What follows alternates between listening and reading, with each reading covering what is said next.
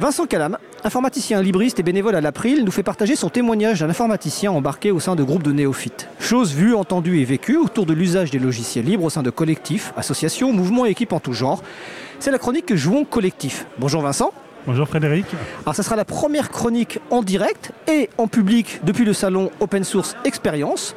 Donc le thème du jour, c'est comment Vincent explique les différences entre open source et logiciels libres par la différence agriculture raisonnée, agriculture biologique. Oui, tout à fait. Alors, quand euh, l'équipe de LibreAvou m'a envoyé la proposition de faire ma chronique en direct du salon Open Source Experience, j'ai eu, je l'avoue, le réflexe conditionné du militant de base de l'April. Open source, vous voulez plutôt dire logiciel libre, non? Bon, après ce premier mouvement spontané, je me suis dit que ça ferait peut-être un peu mesquin d'aborder le sujet. Après des mois de confinement et de restrictions sanitaires, nous sommes tous au plaisir de nous retrouver, de discuter en face à face, de flâner dans les travées. L'heure n'est pas au querelle de chapelle. Et puis en, exerçant, une activité professionnelle moi-même dans le logiciel libre, je ne peux que me réjouir de la tenue d'un tel salon, montrant le dynamisme économique et social du monde du, euh, logiciel libre. Puis les organisateurs de salon ont le droit de l'appeler comme ils veulent. Comme dit le dicton, qu'importe le flacon pourvu qu'on y l'ivresse. Cependant, Cependant, je tenais tout de même mon sujet de chronique car il m'est arrivé plusieurs fois qu'on me demande la différence entre open source et le logiciel libre.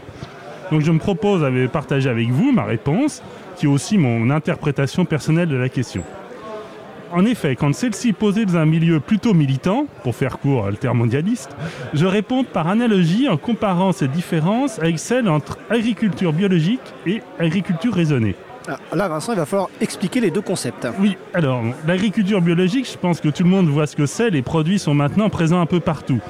Ce qui est important à rappeler pour expliquer mon analogie, c'est que c'est un mouvement ancien.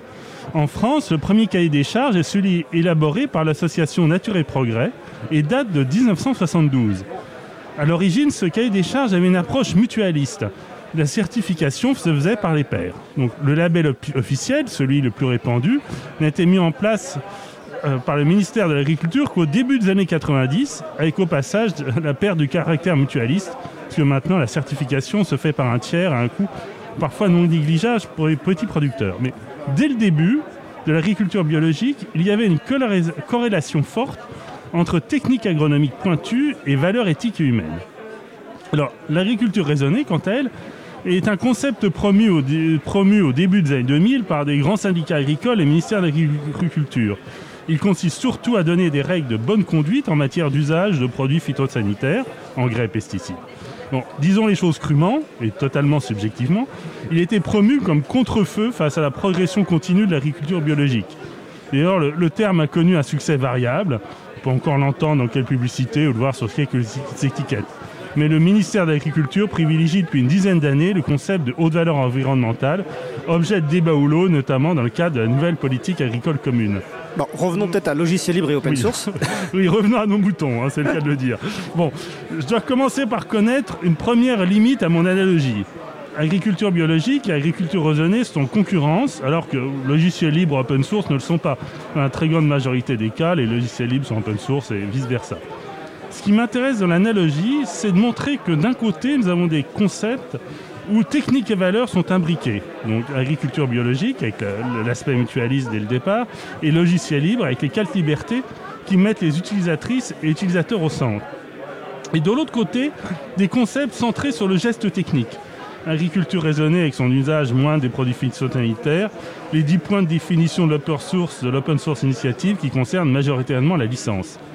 Dans les deux cas, et c'est mon interprétation personnelle, nous avons la création de concepts ultérieurs qui édulcorent le propos des concepts qui les précèdent.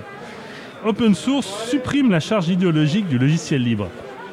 Cela dit, bon, on peut comprendre que l'entreprise qui a traité de logiciel libre de cancer, ou pire de communisme, ait besoin d'un terme plus neutre quand elle finit par se convertir. Puis après tout, si un changement de nom permet de mieux diffuser dans certains milieux, notamment économiques, on pourrait dire pourquoi pas. Moi-même, si j'étais l'organisateur d'un événement comme ce salon, je sais bien que le choix entre open source et logiciel libre dans son titre ne serait pas neutre et poserait la question du public visé. Mais pour revenir à mon analogie, il faut surtout être vigilant à ce que le terme open source n'entraîne pas une dilution des exigences portées par le logiciel libre, de la même manière que la certification haute valeur environnementale constitue de fait une régression par rapport au cahier des charges de l'agriculture biologique. C'est pour ça que je conserverai mon réflexe conditionné de militant de l'April, tout en vous promettant de le réfréner en de telles occasions. Après tout, il faut peut-être cacher aux promoteurs de l'open source que leur projet est en fait très politique. Bah, écoute, euh, merci Vincent pour cette chronique. Je vais peut-être préciser que l'entreprise qui a traité le, le logiciel libre de cancer, euh, c'est Microsoft. Je ne voulais sans doute peut-être pas le citer, mais voilà, qui est d'ailleurs présente euh, sur son salon.